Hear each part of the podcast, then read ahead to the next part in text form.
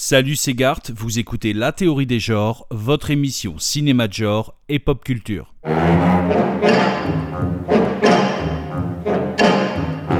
La théorie des genres, épisode 6. Aujourd'hui, Hong Kong. Rétrocession, élection et baston.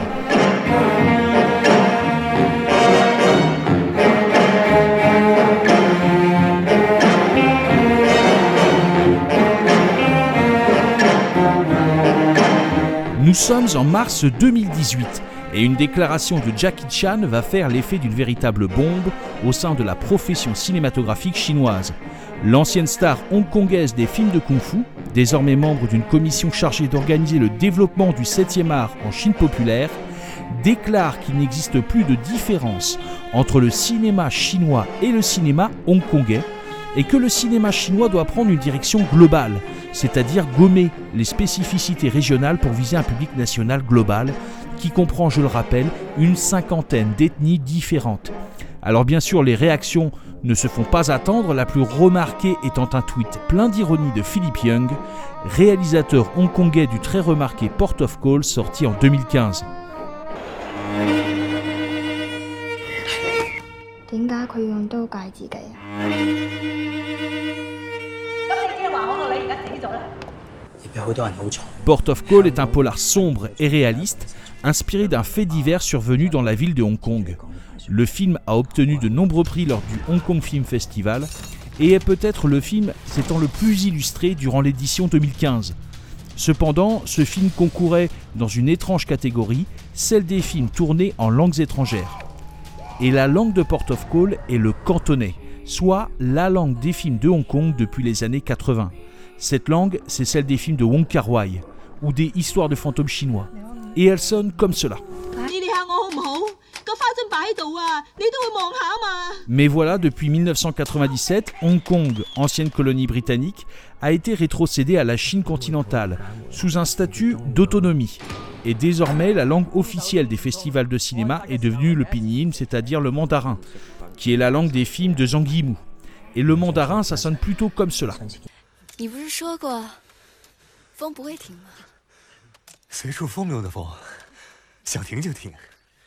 Mais au-delà de l'aspect linguistique, Philippe Young sous-entend dans son tweet que le cinéma hongkongais véhicule un imaginaire et aborde des sujets que ne pourra jamais traiter le cinéma de la Chine continentale.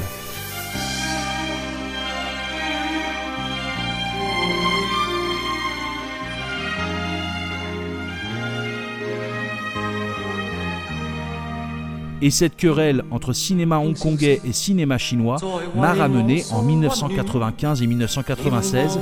J'étais à l'époque un jeune collégien qui découvrait les films de John Woo par le biais des VHS des éditions HK et Delta Video. Si la critique s'est comme moi réjouie des fusillades homériques des polars de John Woo, elle n'avait pas assez de mots pour exprimer son mépris pour la vacuité des dialogues des films de John Woo. Or, certaines répliques du cinéma de John Woo ont toujours suppliqué ma curiosité d'adolescent. Et s'il y en a une qui a orienté mon rapport au film de John Woo, c'est bien la réplique prononcée par Cho Yun Fat à Tilung dans Le Syndicat du crime, un polar sorti en 1986. Hong Kong est belle la nuit. C'est dur d'imaginer que toute cette beauté va bientôt disparaître.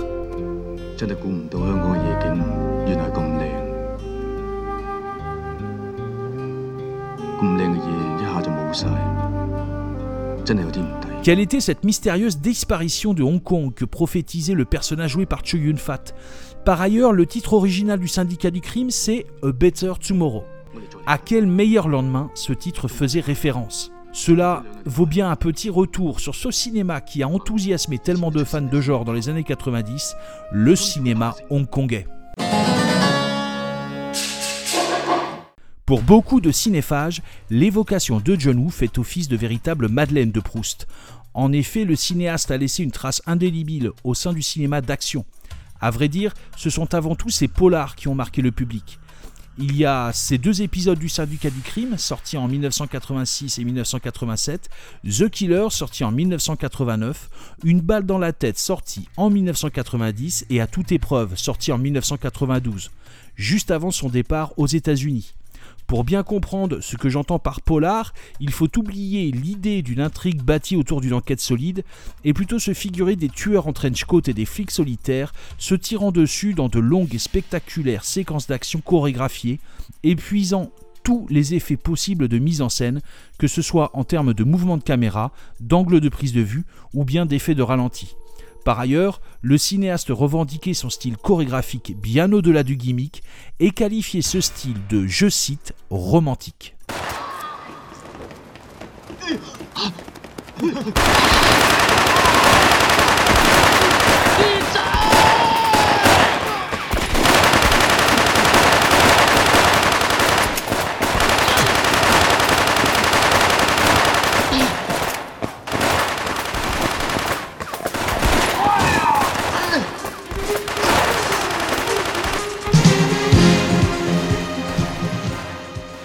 Au premier abord, bien sûr, il paraît bien curieux d'associer le terme romantique à des films où les héros se tirent dessus un pistolet dans chaque main. Et pour comprendre pourquoi le style de John Woo est romantique, il faut aller puiser dans ses influences qui se situent à deux périodes du cinéma hongkongais.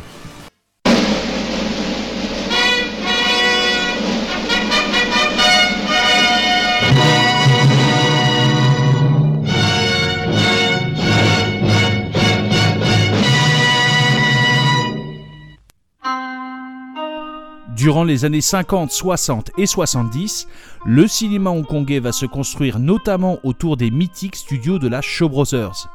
Les films produits sont alors presque tous des films de genre. Il s'agit principalement d'opéra, c'est-à-dire des mélodrames chantés en costume, de polar, de films de casino, de wushupian, alors là c'est-à-dire des films de kung-fu, mais le genre qui a fait la réputation du cinéma hongkongais est sans conteste le wuxapian, c'est-à-dire les films de chevalerie chinois. Et c'est au sein de la Shaw Brothers que John Woo va effectuer sa formation de cinéaste, d'abord comme étudiant, puis comme monteur et assistant réalisateur d'un cinéaste célèbre et controversé, Chang Che.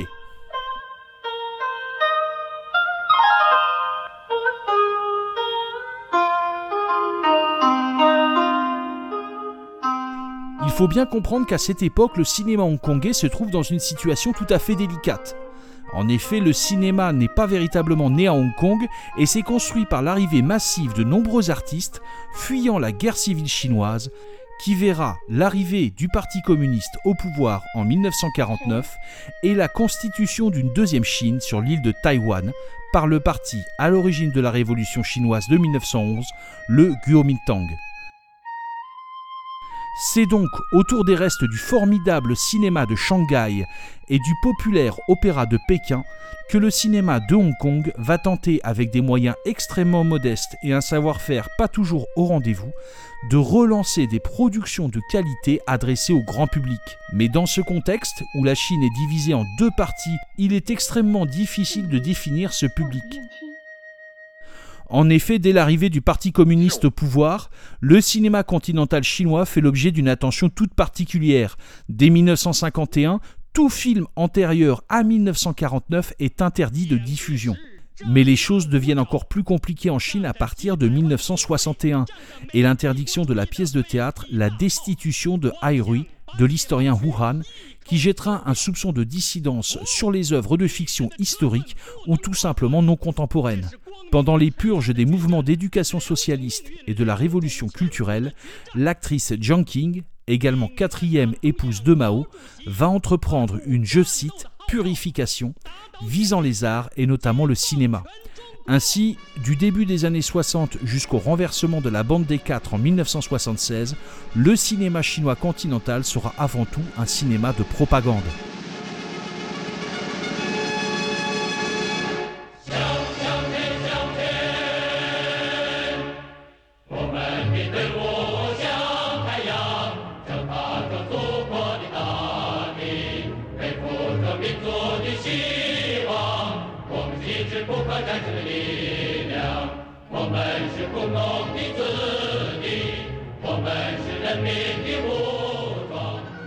Mais n'oublions pas que les Chinois forment une véritable diaspora à travers le monde. Et le public chinois de Malaisie, d'Indonésie, du Vietnam et même des États-Unis va accueillir avec énormément d'enthousiasme les films de KPDP de Hong Kong, qui a d'ailleurs judicieusement choisi à l'époque de doubler ses films tout d'abord en mandarin pour toucher un public chinois le plus large possible. Mais les choses vont peu à peu changer après 1976 et la Chine continentale va revenir à une production cinématographique beaucoup plus libre, de nombreux cinéastes profitant même des condamnations des maoïstes par le Parti communiste chinois pour revenir sur des drames vécus par la population pendant les purges de la révolution culturelle. Il faut cependant nuancer ce fait, bien que le parti ait autorisé la distribution de nombreux films à l'étranger, ces derniers n'étaient pas toujours autorisés à être diffusés sur le territoire national. Cette période est celle du début des années 80, celle des quatrième et cinquième générations de cinéastes chinois dont nous connaissons certains noms, comme Chen Kaige ou Zhang Yimou. Au même moment, c'est-à-dire toujours dans les années 80, le cinéma hongkongais profite du retour du cinéma continental et du déclin de la Shaw Brothers pour revenir à des moyens de production plus indépendants et à des doublages en cantonais. Les films de cette période sont ceux dits de la nouvelle vague hongkongaise, c'est-à-dire ceux de Ringo Lam, de Choi Ark, de Patrick Tam ou de Wong Kar-wai. Mais la représentante la plus prestigieuse de cette nouvelle vague hongkongaise est sans conteste la réalisatrice Anui. John Woo va lui aussi compter parmi les cinéastes célèbres de la nouvelle vague, mais va également compter parmi les héritiers de la période antérieure, celle de la Shaw Brothers, auxquels ses films font souvent référence de manière pointue.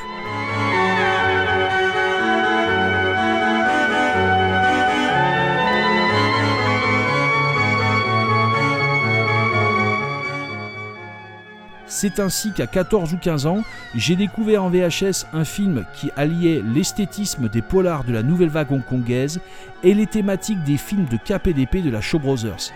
Ce film, c'est À toute épreuve de John Woo, Hardboiled en VO, sorti à Hong Kong en 1992. Ce film a tellement enthousiasmé le public que le groupe de punk hardcore hollandais NRA composa une chanson en hommage à John Woo, intitulée tout naturellement Hardboiled.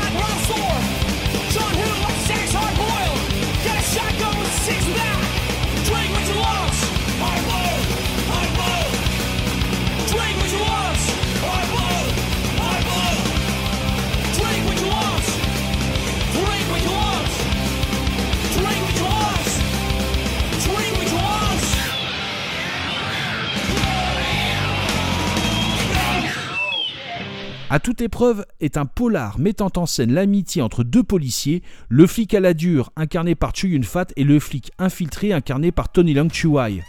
Au premier abord, le film semble truffé de références maladroites au polar, comme cette scène où l'on voit le flic incarné par Chu Yun-fat jouer du saxophone dans un club de jazz. En effet, cette référence paraît pour un spectateur occidental tout à fait kitsch et candide, mais n'oublions pas que John Woo revendique un style qu'il appelle romantique, c'est-à-dire lié à l'imaginaire de la chevalerie, tel qu'il s'est construit à travers la littérature, le théâtre et le cinéma. Et si vous lisez par exemple des romans de KPDP comme ceux de l'écrivain hongkongais Gulong, vous constaterez que les héros sont souvent décrits par le cumul de leurs compétences dans différents domaines. Un héros chinois va ainsi être vanté pour ses talents à l'épée, mais aussi au chant, à la flûte, à la calligraphie, pour son endurance au concours de boissons ou sa chance au jeu. Ainsi, dans la littérature wuxia, dont découle le genre cinématographique du wuxapian, les héros resplendissent en saturant différents domaines de compétences de leur panache et de leur style, imposant au sein du récit une forme de signature. Ainsi, le personnage de flic incarné par Chu Yun-fat excelle dans l'art du saxophone, du pistolet, et sa manière de vider son verre de tequila est légendaire dans tout le canton.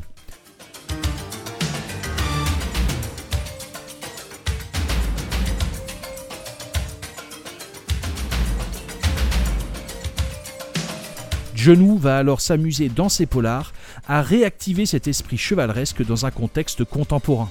D'ailleurs, pour un polar, à toute épreuve s'ouvre sur une scène tout à fait connotée, située dans la dernière maison de thé du quartier de Kowloon à Hong Kong. Cette maison de thé devait alors être détruite et Genou a demandé les autorisations pour y tourner des scènes d'action. C'est durant cette scène que nous faisons connaissance avec le personnage de Tequila, incarné par Chu Yun-fat, portant une cage à oiseaux dans laquelle sont cachés des pistolets.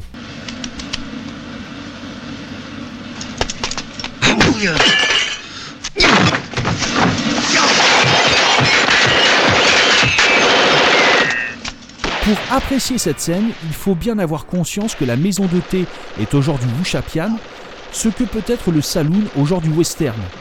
À peu près tous les Wuchapian, comme Tigre et Dragon par exemple, disposent d'au moins une scène d'affrontement dans une maison de thé. Par ailleurs, en 1993, John Woo confia à la revue Le Cinéphage que la cage à oiseaux portée par Cho Yun-fat était une référence au film Vengeance, sorti en 1969 et réalisé par celui qu'il considère comme son maître, Chang Che. Vengeance est un film d'arts martiaux dont les deux héros sont des acteurs de l'opéra de Pékin, incarnant régulièrement sur les planches des héros de la Chine médiévale. Et l'une des scènes marquantes est en effet celle de la mort du personnage incarné par Tilung, alors que celui-ci pénètre dans une maison de thé avec à la main un oiseau en cage.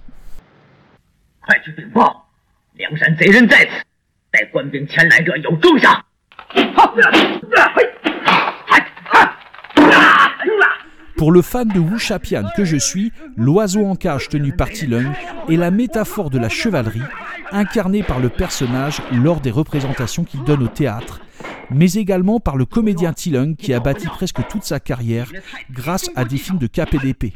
En effet, si vous comparez un Wuxapian hongkongais avec un Shambara, c'est-à-dire un film de samouraï japonais, comme par exemple euh, Yojimbo d'Akira Kurosawa, vous constaterez que les combats d'arts martiaux mis en scène par les Japonais reposent avant tout sur la stabilité, la pesanteur du corps du samouraï, présence inébranlable au centre du plan, et qui va repousser les assaillants autour de lui.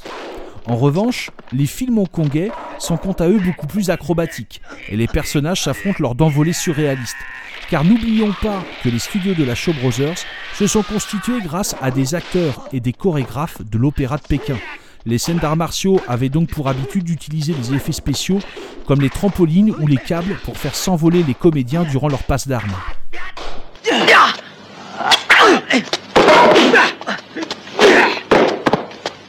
Aussi, le cinéma d'arts martiaux hongkongais s'est démarqué du film de sabre japonais en organisant sa mise en scène autour d'une question esthétique, filmer un corps en mouvement. Chorégraphie, mouvements de caméra inédits, zoom et raccords improbables sont alors devenus les célèbres ingrédients du cinéma hongkongais.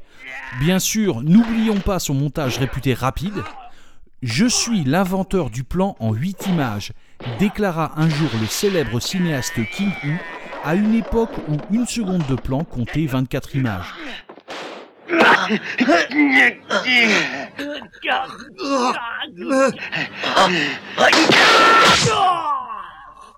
En qualifiant son style de romantique, John Woo fait directement référence à cette manière de concevoir l'action, emprunt d'emphase et de référence au théâtre et à la littérature chevaleresque.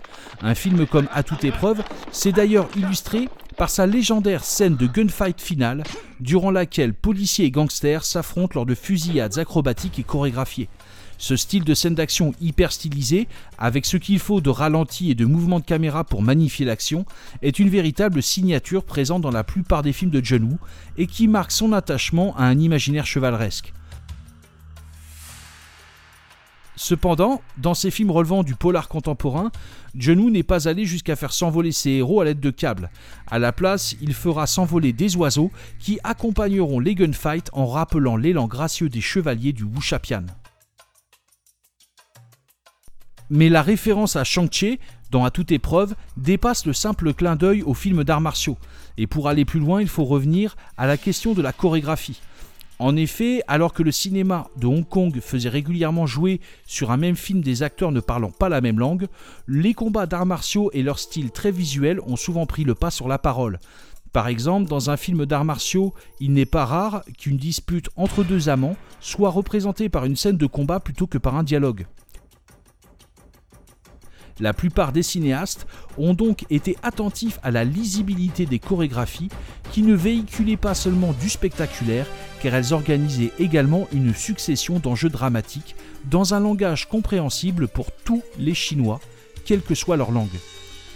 De cette manière, le véritable héros qui se démarque de ces scènes d'action est souvent la chorégraphie elle-même, qui fédère le public dans un esprit de cohérence et d'ensemble.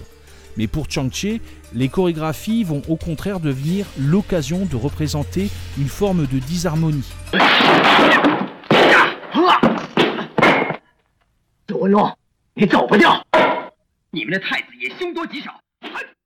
Utilisation de cache qui obstrue une partie du plan, caméraman qui tombe après s'être pris un coup de sabre, ou des personnages gravement blessés qui nuisent à la grâce des combats, la chorégraphie chez Shang-Chi n'est pas l'occasion de raconter la construction d'un ensemble, mais au contraire l'éclatement d'un ensemble.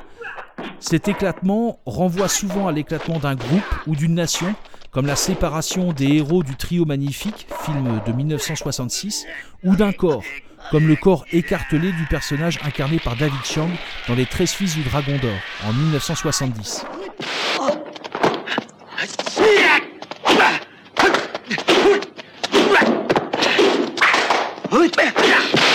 Or, le romantisme revendiqué par Wu fait également référence à la logique de Shang-Chi.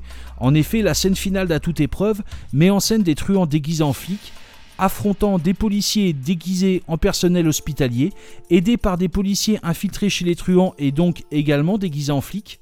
À cela s'ajoutent également de vrais policiers habillés en policiers et des civils totalement paniqués.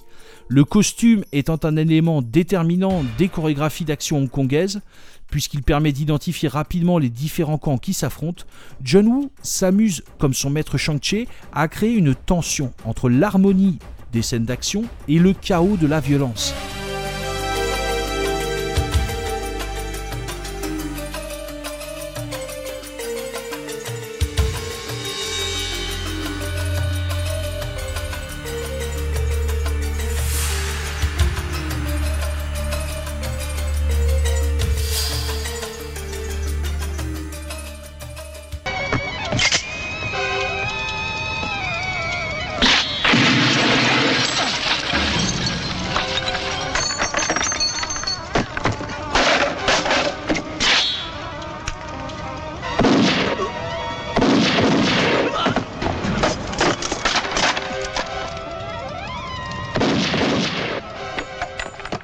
C'est ainsi que dans un célèbre plan séquence, le policier infiltré incarné par Tony Leung commet l'irréparable en abattant l'un de ses collègues. Dans cette scène culte, John Woo problématise l'action en problématisant les identités. Or, ce parti pris prend un sens particulier en se remémorant que John Woo appartient à la génération de la nouvelle vague hongkongaise, nouvelle vague ayant revendiqué son identité hongkongaise pour aborder des sujets contemporains de manière plus directe et aborder des thèmes sociaux, comme par exemple le sort des boat people dans les films de Hanui. Et si le cinéma de John Woo paraît au premier abord se dérouler dans un univers de polar fantasmé et déréalisant, on peut trouver dans la manière dont s'exprime la violence dans ses chorégraphies un regard tout à fait sombre et pessimiste sur le devenir d'un Hong Kong destiné à revenir à la Chine, faisant office d'éléments problématiques dans un ensemble très organisé. C'est pourquoi, même s'il est avant tout un cinéma d'action, le cinéma de John est loin d'être déconnecté de la réalité hongkongaise. D'ailleurs, le cinéaste va imposer un thème qui va hanter le cinéma de Hong Kong concernant ses rapports à la Chine continentale, les triades.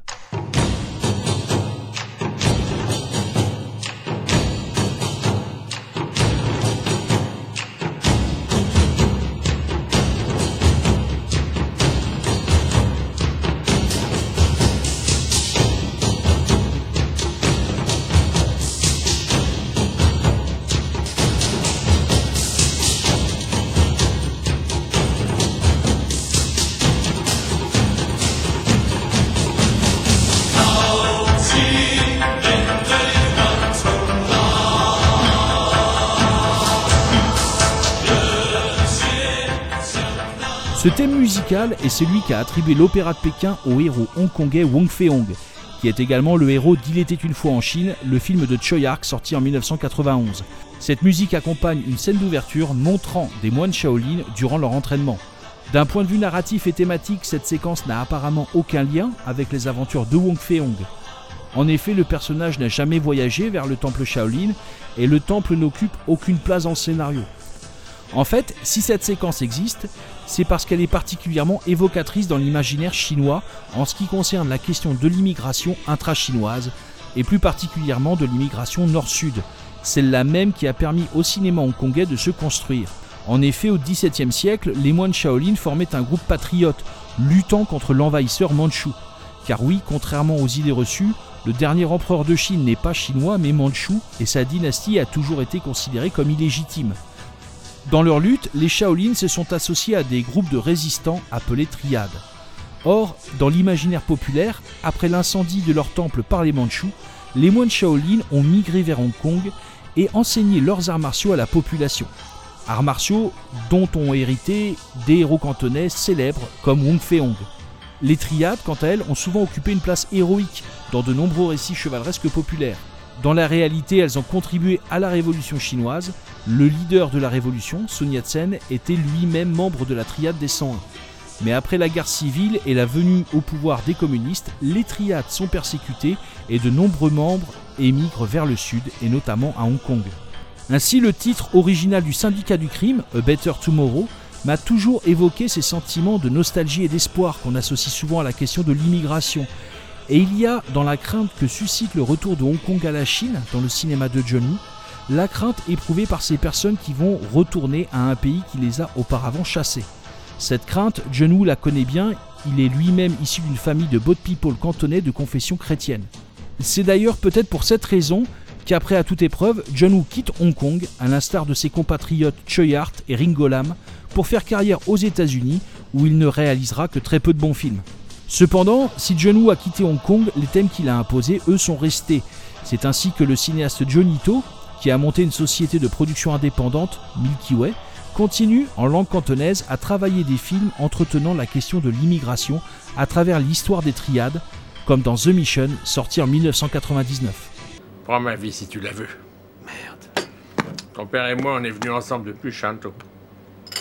On s'est battu pour survivre, pour avoir un bol de riz. On est parti de rien. On a réussi à monter une grosse organisation. On a suivi 100 et haut pour y arriver.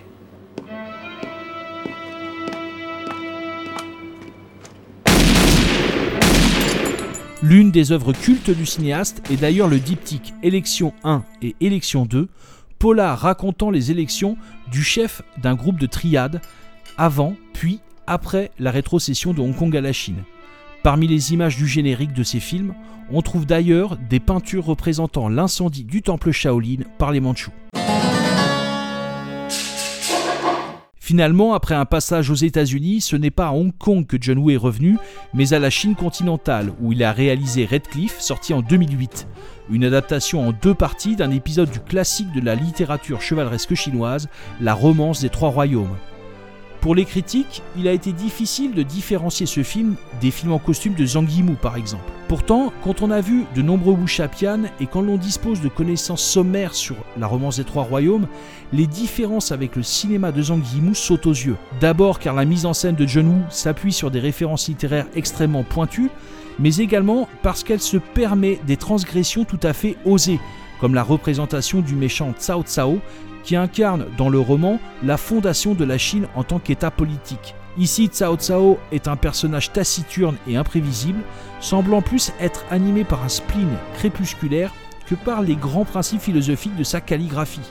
Cependant, il n'est pas dit non plus qu'un public chinois continental qui connaît l'histoire des trois royaumes, bien plus par les jeux vidéo que par le cinéma et la littérature, soit réceptif à ce genre de transgression. Car les différences en jeu entre le cinéma chinois et hongkongais sont tout autant liées à des questions de rapport au réel que de rapport à l'imaginaire et à la cinéphilie.